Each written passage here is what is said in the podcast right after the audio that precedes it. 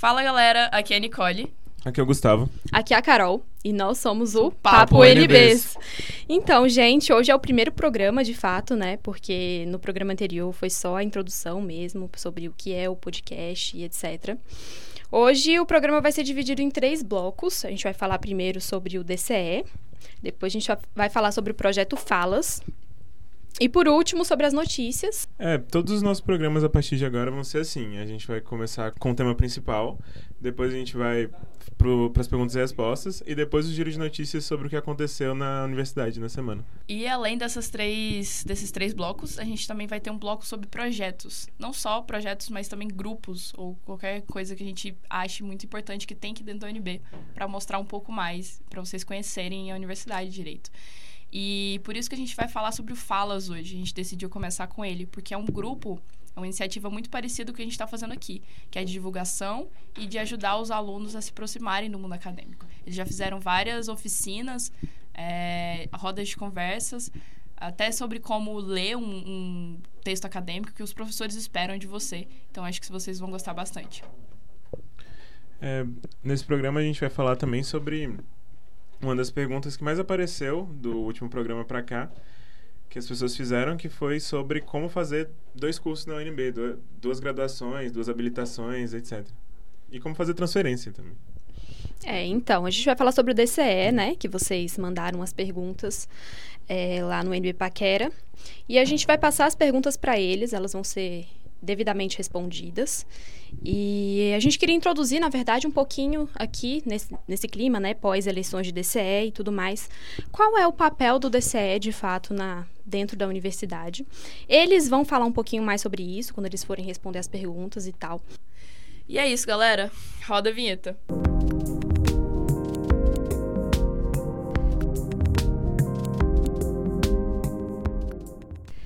Então, gente, vamos introduzir aqui um pouquinho para vocês sobre o que é o papel do DCE dentro da universidade, né? Como age esse grupo dentro da universidade. Tenho certeza que muita gente não sabe. Então, é o seguinte, o primeiro grupo de DCE no Brasil surgiu na UFRJ em 1930, ou seja, já faz um tempinho. E o DCE, ele é um intermediário entre os interesses dos alunos na universidade e o gabinete da reitoria, e, por exemplo, o governo, é, processos jurídicos, o DCE pode entrar com processos jurídicos também, enfim. E tendo em vista esse objetivo, a gente soltou a caixa de pergunta né, lá no NB Paquera para que vocês participassem. E eles vão mandar aqui para gente as perguntas devidamente respondidas. Então, o que você perguntaria para o DCE? Vamos ouvir?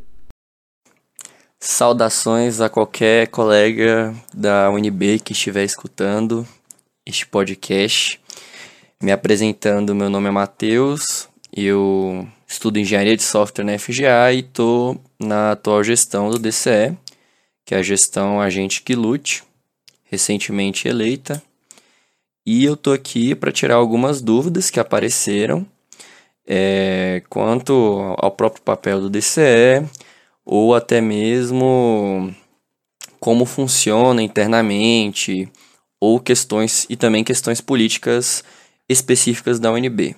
Então, espero conseguir ajudar, né, a resolver qualquer dúvida e também me disponho a é, dialogar com qualquer estudante que tiver alguma outra dúvida que possivelmente não, não seja respondida aqui.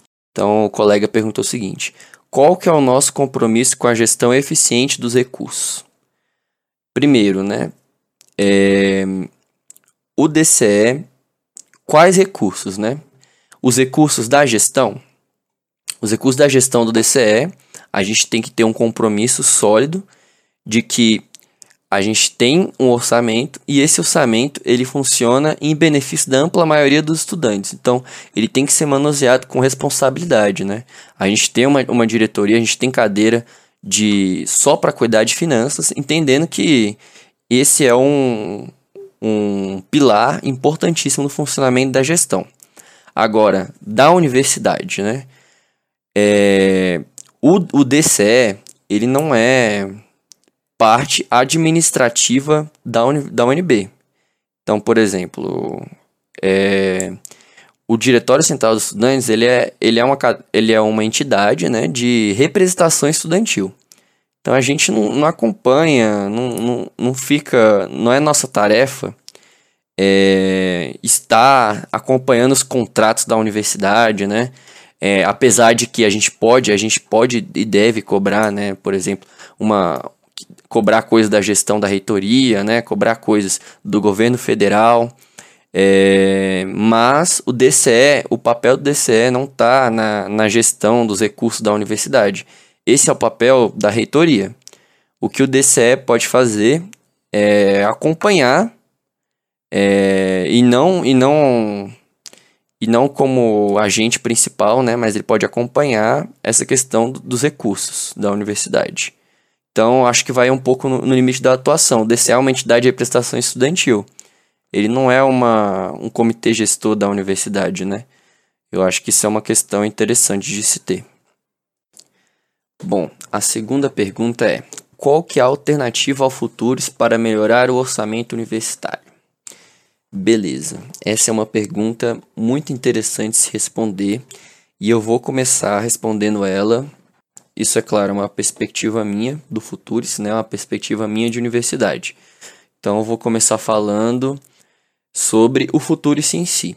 Para quem não sabe, né, para os colegas que podem não saber, o Futurice é uma proposta, né, um projeto de universidade que está sendo, que tá sendo proposto pelo MEC aos institutos federais brasileiros, aos IFES, né?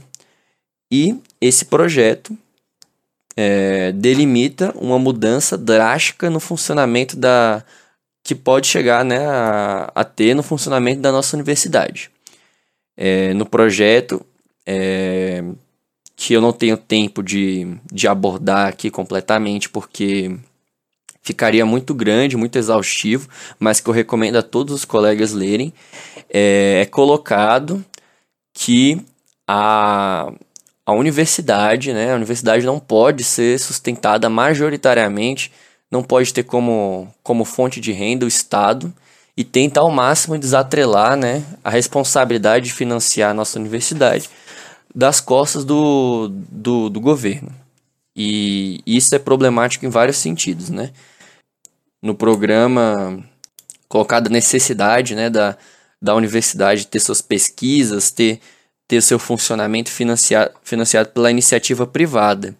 Então, assim, os colegas que, pelo menos assim, pegando o exemplo do, da minha área mesmo, assim, da área de tecnologia, a gente sabe que a iniciativa privada não tem interesse em, em financiar pesquisa que, que, tem, que não tem retorno financeiro rápido, né? retorno financeiro seguro. Então, isso não é só no Brasil, isso é no mundo inteiro. Na maioria das vezes, interessa ao Estado que seja produzido ciência, que seja produzida tecnologia, é, que, que pode chegar a desenvolver o país mesmo. Né? Então, no projeto futuro, se a gente não sabe como que vai ficar o, o financiamento de pesquisa, o financiamento de ciência na nossa universidade.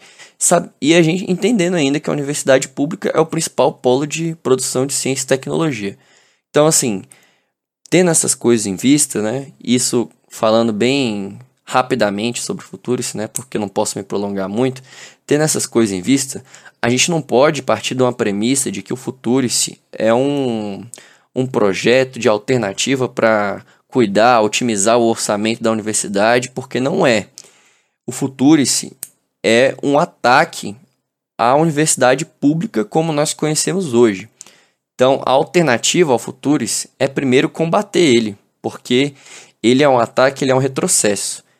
E segundo, ter o entendimento de que a universidade ela tem que ter um financiamento estatal, ela tem que ter um fundo do governo federal, ela não, não pode ser. Isso no caso da UNB, né? Falando assim. Ela não pode ser financiada pela iniciativa privada, porque a iniciativa privada não tem interesse em produzir para a ampla maioria da sociedade. Então a gente tem que ter, dentro da, de uma perspectiva de universidade popular, né? Isso, isso sim é uma alternativa ao futuro. Isso é uma universidade, uma universidade popular que seja financiada pelo Estado e que sirva aos interesses da população, que produza pesquisa, que produza tecnologia, que produza ciência em benefício né, da ampla maioria de tra trabalhadores no Brasil. Então, em síntese, é isso. Próxima. É, como aumentar a segurança, principalmente à noite? Certo. Essa é uma questão muito delicada, mas eu acho que, primeiro, né, é... tem várias maneiras de aumentar a segurança dentro, de, dentro da universidade. Uma delas é ocupando culturalmente os espaços que são esvaziados. Então, uma maneira é a gente não deixar que a universidade vire um breu abandonado à noite, quando a maioria, quando uma boa parte dos estudantes não estão mais lá estudando, né, estão indo para casa, é ocupando com cultura, ocupando com esporte esses locais, né, que são abandonados. O segundo, primordial, assim, é a gente entender qual que é esse contexto de insegurança dentro da universidade.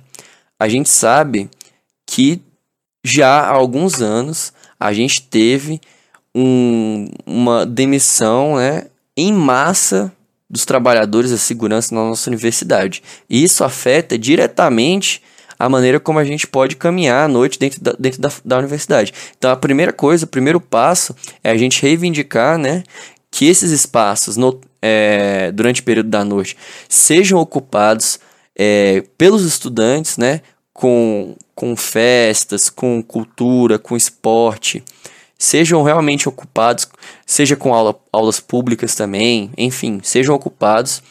E o segundo ponto é, é realmente exigir né, que todo esse efetivo de segurança que a gente perdeu na UNB e que é um efetivo necessário porque a gente tem laboratórios com equipamentos caros dentro da, dentro da nossa universidade, né? A gente tem muito estudante que estuda à noite, é, que esse efetivo que, que foi demitido em massa seja recuperado. Não tem como a gente pautar segurança sem falar disso, entende? É, esse é um ponto primordial. E, além disso, né, uma segurança humanizada, uma segurança que não seja meramente patrimonial, porque a segurança da UNB ela, ela tá lá para cuidar do patrimônio da universidade.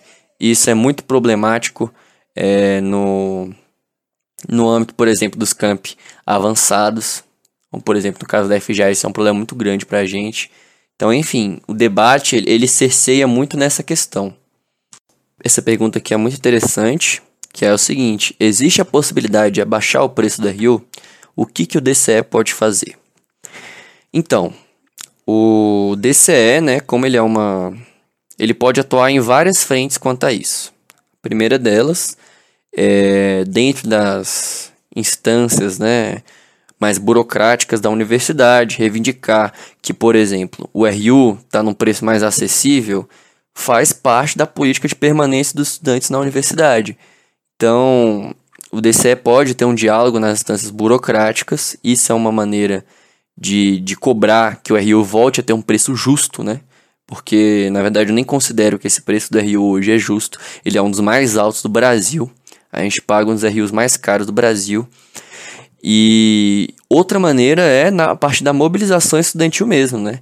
Eu acho que todo, todo mundo, todos os estudantes que eu conheço da UNB, todos os meus colegas ali, todo mundo entende que é, a gente precisa de um preço mais acessível do RU. Até porque muitas vezes nem compensa é, almoçar ou jantar na RU com o preço alto que tá. Às vezes compensa mais você comprar uma marmita, né? é, tendo, tendo em vista a qualidade da comida. Então, a outra parte pode ser e deve ser a mobilização estudantil em torno disso. O, o RU, ele, o objetivo dele é facilitar a permanência dos estudantes na universidade. E se o preço não está acessível, se o preço está alto, é, não faz sentido, né? Então a gente, é, essa, essa é uma maneira que o DCE pode se mobilizar. A regulamentação dos HHs vai exigir que quem estiver na organização cuide do lixo produzido? É, essa é uma questão que depende, porque essa regulamentação ela não vai partir algo de cima para baixo. Por exemplo, não vai ser a gente, gestão do DCE, que vai simplesmente ditar todas as regras que vão ter da regulamentação. É, isso estava nas nossas propostas, né? A regulamentação dos HHs é, para que eles voltem a acontecer. Mas é, a gente entende que tudo isso tem que ser pautado em conjunto com os estudantes. Então a gente não sabe ainda, a gente não, não quer, a gente já tem planos né, de como, como queremos fazer, mais ou menos assim, essa, essa regulamentação. Mas a gente não sabe como que isso vai se dar exatamente, porque a gente quer fazer um processo que seja dialogado com os estudantes, que seja dialogado em assembleia estudantil. A gente quer ouvir os estudantes, né?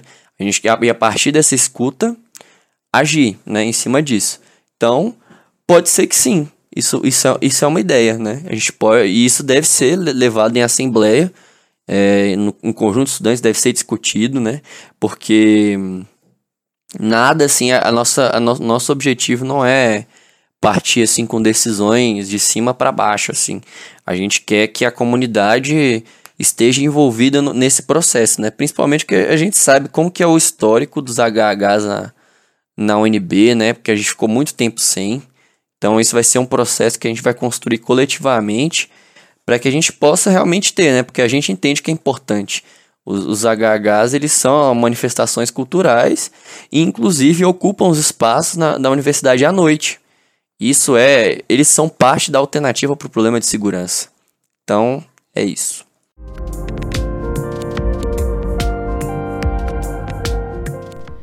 Então, gente, a gente escolheu como primeiro projeto a ser apresentado aqui nesse primeiro episódio o projeto Falas, que foi criado agora, nesse semestre, e é um, uma iniciativa muito parecida com o que a gente está fazendo, como eu já disse antes. Então, eu vou introduzir um pouquinho e aí o professor Matheus Gamba, que é um dos coordenadores do projeto, vai falar um pouquinho para vocês mais a fundo do que se trata. É, então, o Falas, é, ele começou esse semestre, como eu disse, ele tem três eixos: é, acolhimento, integração e pesquisa. Como que isso funciona? A pesquisa é para eles saberem é, o perfil dos alunos. Eles estão fazendo um questionário agora sobre não só sobre o perfil, mas também sobre as demandas dos alunos. A partir dessa pesquisa, eles organizam o que é a segunda o segundo eixo, que é o de integração. Então, de acordo com essas demandas, eles promovem oficinas e eventos para integrar os alunos e passarem mais informações sobre as coisas acadêmicas. Então, o que, que já teve? Já teve oficina de leitura de texto acadêmico com o professor, já teve como escrever um artigo acadêmico, e não só sobre essas coisas práticas, mas também rodas de conversas. E todos os professores podem propor um evento, ou alguma coisa que ache que seus alunos estão demandando e que falta. E aí, o terceiro eixo é o de acolhimento, que entra nessa parte da integração, né? Mas também é mais voltado para os calouros. Então, está nos planos do projeto fazer um manual do calouro, que abarca desde coisas mais burocráticas, mais difíceis, mas também abarca coisas como onde está o banheiro mais próximo. Eu achei isso muito incrível. É, então, daqui para frente, está nos planos ainda fazer uma roda de conversa sobre saúde mental e também sobre inadequação da vida acadêmica, que foi uma sugestão de outro professor do Instituto. É, mais informações sobre isso, vocês podem seguir a página deles, o Falas IH, no Instagram. E vale lembrar que o Falas é aberto a todos, não só o Instituto, alunos do Instituto de Ciências Humanas. Então fiquem ligados lá no Instagram deles, porque sempre tem umas coisas, uns eventos muito úteis e é, são sobre assuntos que a gente não acha em outros lugares, os professores não falam pra gente. Então é uma iniciativa muito foda que eu pago pau pra caramba e que tá muito em consonância com o nosso projeto. Então vamos ouvir um pouquinho do professor falando agora com as palavras dele sobre o projeto. Vai lá. Principalmente nos últimos anos, uh, o perfil do aluno que entra na universidade já não é mais tão é, elitista. E muitos alunos, não só esses, mas muitos alunos, eles entram na universidade e se sentem perdidos. Muitas vezes até é, inferiorizados, às vezes pegam professores que estão acostumados com um público mais elitizado e daí pedem textos em inglês, em francês, né? Começam a falar de coisas assim que parecem para o aluno outro mundo e o aluno muitas vezes ele entra, olha aquilo tudo e se assusta, né? Se assusta achando que muitas vezes não vai conseguir, muitas vezes não vai conseguir acompanhar o curso. Muitos alunos oriundos de escola pública pensam não, eu não vou conseguir acompanhar porque aqui é muito puxado. Os outros alunos, outros colegas todos estão sabendo e também porque a gente estava vendo muito casos, uh, muitos casos de ansiedade, justamente até causados por isso, mas por outras coisas também, e depressão na vida acadêmica, às vezes pela cobrança, às vezes pela pressão, e também porque o aluno, aí daí eu acho que eu falo de todos os alunos, entram na universidade e eles não sabem quais os departamentos, quais os serviços, quais as, uh, os departamentos, inclusive de ajuda psicológica e de serviços às vezes básicos, como auxílio estudantil, como, como, como, como trabalhar com bolsa de pesquisa, como trabalhar com bolsa de extensão, né, o que, que são os projetos que a universidade pode fazer, os que, que os professores podem fazer para você. Então, muitas vezes, esse aluno se sente totalmente perdido. Então, a ideia do Falas, essa é a proposta, é acolher esse aluno e apresentar para ele a universidade. Né? E isso, claro, através de rodas de conversa. Então, a gente, inclusive, já teve algumas rodas de conversa para falar de é, o que os professores esperam da universidade, algumas rodas de conversa, já tivemos uma monitoria é, do departamento da, da Azul para os alunos, para os monitores, para falar, é, para tratar de alunos ou para falar com alunos que sofram com ansiedade, com depressão. Estamos fazendo oficinas de leitura para que o aluno aprenda, digamos assim, coisas básicas como ler, leitura de um texto né, acadêmico. Uh, faremos também já sobre uh, uh, com psicologia, com psicólogos, justamente para tratar e conversar sobre ansiedade e depressão na vida estudantil. Então tudo isso a gente precisa tratar para acolher o aluno. Quem pode participar? Bom, é, nós pretendemos para o semestre que vem é, ampliar, né, participar de novos editais e ampliar o Falas, transformar ele num programa e daí captar mais recursos, captar mais monitores. Então, para participar como monitor é dessa forma. É, professores, como eu falei, são um de cada departamento. Mas para participar das palestras e das rodas de conversa é só aparecer. O impacto que a gente traz para a vida acadêmica é justamente, primeiro, para o aluno saber que ele não está sozinho, que tem um grupo de pessoas que pode ajudá-lo, né? normalmente alunos veteranos, monitores, enfim, que podem ajudá-los. Outra, que tem professores, pelo menos um professor de cada curso participa do projeto Falas, então, é, do Instituto de Ciências Humanas, né? Então, que eles podem falar também com esses professores. Então, se eles estão tendo alguma dificuldade, algum problema, alguma coisa assim, eles podem falar com, os professores. Segundo os monitores tendo treinamento, eles podem indicar quais são os lugares adequados para esses alunos é, é, procurarem atendimento psicológico é, dentro da universidade. E também, justamente, indicar para esses alunos, assim, como eles conseguem o passe estudantil, como que eles conseguem o auxílio, muitas vezes permanência, como eles conseguem falar com os professores sobre bolsa de pesquisa, sobre bolsa de extensão. Então, para inserir justamente os alunos na vida acadêmica, além das oficinas, né, que vão ajudar os alunos a compreender muitas vezes o que, que os professores é, é, querem dele. Então, é isso que acredito que seja o impacto, né, o impacto positivo para trazer justamente esses alunos para dentro da universidade e diminuir o máximo possível qualquer tipo de estresse ou constrangimento que ele venha sentir quando ele estiver dentro das cadeiras universitárias e mostrar para ele que ele tem é, é, que a universidade é um universo que a universidade está ali para eles, né? E que ele pode dentro da universidade crescer e desenvolver todos os seus potenciais e que para isso nós estamos ali para ajudá-lo.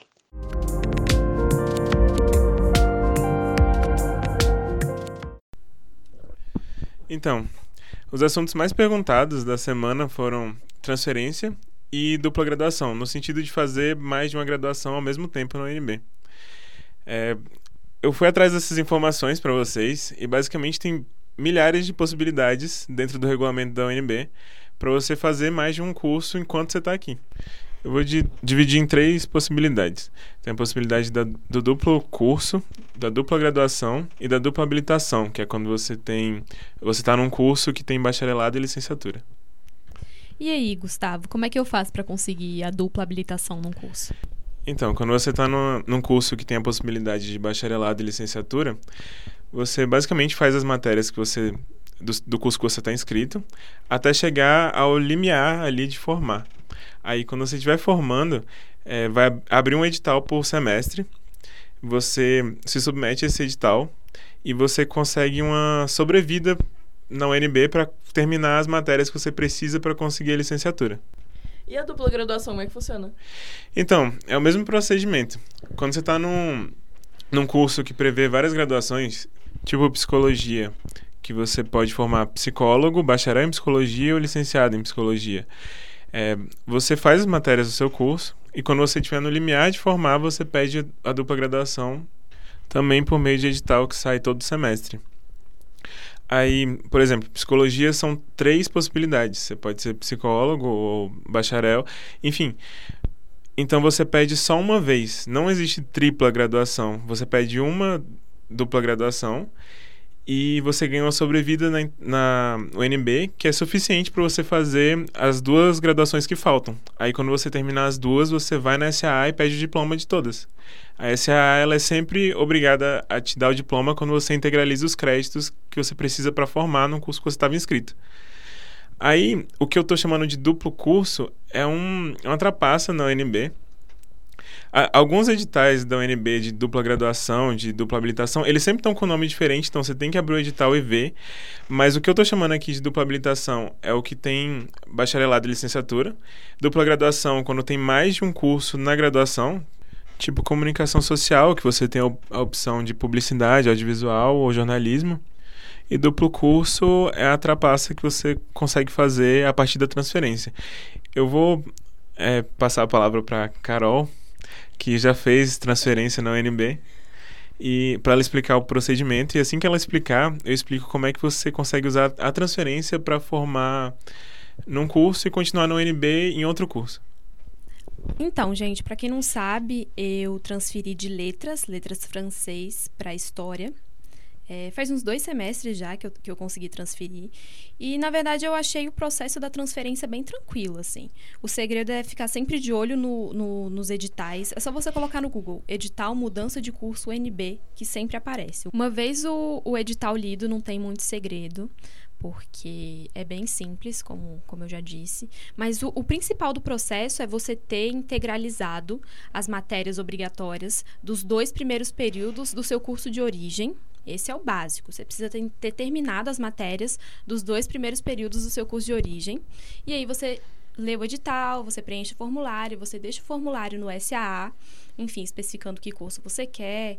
E outra, você tem que ter 24 créditos do curso obrigatório, 24 créditos de matéria obrigatória ou optativa do curso que você quer ir. Então, eu, por exemplo, peguei muita matéria de línguas e línguas aproveita bastante para qualquer curso.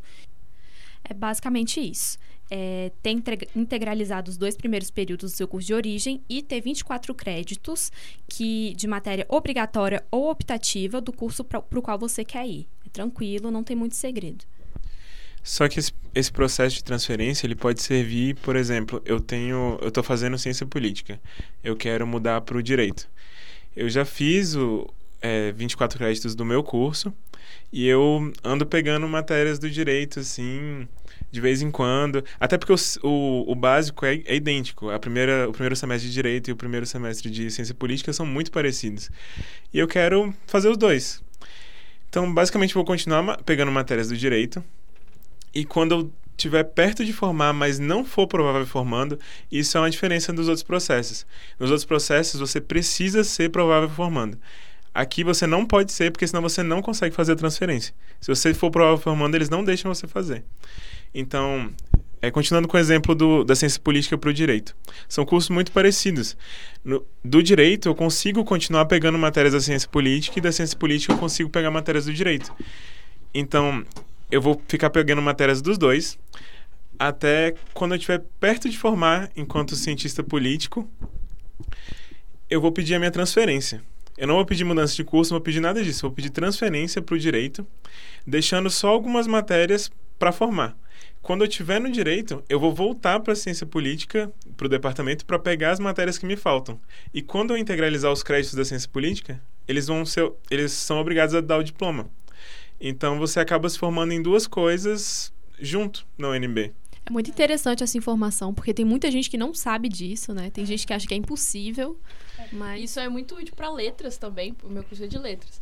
E, por exemplo, se você tá num, num, Você entrou em letras bacharel. E todo mundo sabe que você tem que fazer licenciatura também, né? Porque senão você não vai ter perspectiva de emprego. E aí, ao invés de você só mudar de bacharel para licenciatura, se eu não me engano, o edital não deixa você. Tipo, se você fizer uma transferência desse, de habilitação, depois você não pode optar por fazer um duplo. É, tipo, português e inglês. Então, para burlar, entre aspas, isso, você pode fazer do mesmo jeito.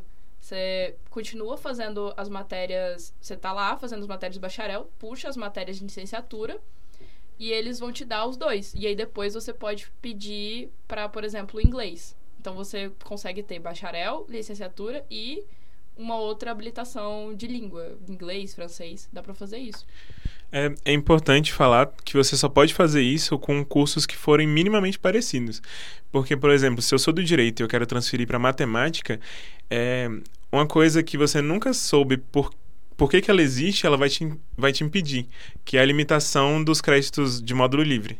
Os créditos de módulo livre, eles impedem que você faça esse tipo de, de coisa. Porque quando você transfere do direito para matemática, você lota os seus créditos de módulo livre. Porque você vai precisar pegar matérias da matemática para fazer a transferência. E como as matérias da matemática não são nada para o direito, elas vão ocupar seu módulo livre. E quando você transferir para matemática, eles vão continuar lotados. E você não vai conseguir voltar para o direito para pegar as matérias que te faltam, que também não são nada para matemática. Aí você não vai conseguir formar. Você vai deixar o seu curso inacabado porque você não vai conseguir voltar. Entendi. Nesse caso, então, se a pessoa quiser muito matemática, a opção mais viável é ela transferir para matemática, né? É, aí, mas fazer aí. Vestibular de novo. Ou fazer vestibular É, de novo. se você fizer o vestibular de novo, zera tudo. Então você consegue pegar algumas matérias aqui. Mas a transferência interna eu acho que é uma opção também muito viável, porque eu ouvi falar de, de, de meninas que, enfim, que saíram de letras ou sociologia. Teve uma que foi para veterinária, que é um curso, né, de, de biológicas, assim, É. bem, bem distinto. É, só que você transfere, mas você não, talvez não consiga pegar, terminar o seu curso anterior. Isso, é, assim, se você tem Nossa. interesse em terminar, você não consegue. Uhum. Gente, foca nesse negócio de letras, quem é de letras, porque eu quis e fiquei louca, porque eu tava, eu me enfiei no, no bacharel sem querer e achava que não podia fazer dupla em inglês depois ou francês, mas pode. Inclusive o Armando, lá da, do IL, eles, ele fala isso pra gente. Então busca saber que dá pra fazer. É, só lembrando que o nome dos editais ele sempre varia. Às vezes eles chamam de dupla habilitação, às vezes eles chamam de dupla graduação. Mas. Então você tem que olhar. Você procura o que você quer e lê o edital, que lá tem as regrinhas direitinho. E é isso, galera. Qualquer dúvida mais que vocês tiverem, manda um direct lá no arroba UNBcast e a gente responde pra vocês mais rapidinho. E mandem, continuam mandando perguntas pra gente fazer as próximas pautas. E é isso, gente. Agora vamos ouvir o giro de notícias com a Renata. Vai lá. Oi, gente, bom dia. Meu nome é Renata, eu sou aluna da Sociologia. E eu vou trazer o Rolê no 110, que são as notícias de tudo que já aconteceu que vai acontecer essa semana na UNB. É, primeiro, eu preciso explicar por que eu não estou na gravação com o pessoal, é, esse final de semana especificamente. Eu tô gravando na sexta-feira à noite. Esse final de semana eu tive que viajar, eu vim pro Rio de Janeiro, então eu não, não pude estar na gravação com, com os meninos. Mas, então, eu vou fazer essa. Vou passar essas notícias pra vocês daqui do chão do banheiro do hotel. Aconteceu na semana passada o primeiro simpósio internacional de humanidades na UNB, com o tema Saberes Plurais, a relevância social da universidade pública. Foi um marco né, para a universidade por ter sido o primeiro evento de esporte promovido pelo Instituto de Ciências Humanas. É importante também, tanto pela imagem da universidade lá fora, quanto pela troca rica de informações. Dentre os presentes estava o Dr. Thomas Allen Harris, da Universidade de Yale, diretor do documentário Vintage Families of Value. Vale a pena dar uma olhada para ver o que aconteceu. Tem início no dia 28 a oitava edição do evento Escola de Física Roberto A. Salmeron, com o tema Machine Learning, da biologia à física de partículas. O evento ocorre no auditório Professor José de Lima Cioli, no Centro Internacional de Física da Matéria Condensada, no prédio Multiuso 2, das 10 às 7 horas da noite até o dia 1 de novembro. Acontece também o em Foco, evento do projeto Politeia, extensão que eu faço parte, do Instituto de Ciência Política. O evento tem como tema reforma tributária, trará especialistas para discutir a proposta. Acontece às 7 horas nos dias 29 e 30, na terça e na quarta, no auditório do IPOL. Mais informações pelo Facebook e pelo Instagram do Politeia. Durante o mês de outubro, o Cineclube BCE está mostrando obras do diretor alemão Douglas Sirk, conhecido como mestre do melodrama. A mostra acontece às quartas-feiras, ao meio-dia, no auditório Cassiano Nunes, na BCE. O auditório fica no subsolo, próximo ao setor de coleções especiais e multimeios. Então você entra na BCE, desce a escada e pede informação lá. Nessa semana, o filme apresentado será Desejo Atroz, de 1953. Por último, O Clube de Leitura da BCE convida para a 22ª reunião aberta ao público, no dia 31, quinta-feira, ao meio-dia. A reunião será na sala de treinamento 148, no primeiro subsolo da BCE, e o tema será o livro Histórias Extraordinárias de Edgar Allan Poe. O site do Clube de Leitura é bce.unb.br barra Clube de Leitura, tudo junto em minúsculo. Isso é tudo no Rolê 110 de hoje. Se você está organizando algum evento ou sabe de alguma coisa que vai acontecer na UNB nas próximas semanas, envia pra gente pelo e-mail ou pelo Instagram. Até mais! Então, gente, eu de novo, só pra falar que editando o podcast dessa semana, eu percebi que a gente, o pessoal esqueceu de gravar uma saída. Então, esse foi o Papo UNB dessa semana, seu podcast sobre tudo UNB, todas as segundas-feiras de manhã. Acompanhe a gente no Instagram, arroba UNBcast, tudo junto em minúsculo. Se você quiser sugerir algum tema, dar alguma dica, sugestão, feedback geral, vem falar com a gente, mas seja fofo. É o podcast UNBs, é uma produção da Rádio Ralacoco, do projeto de extensão Comunicação Comunitária da FAC, Faculdade de Comunicação. Acompanhe os demais podcasts da Ralacoco pelo SoundCloud e pelo Spotify.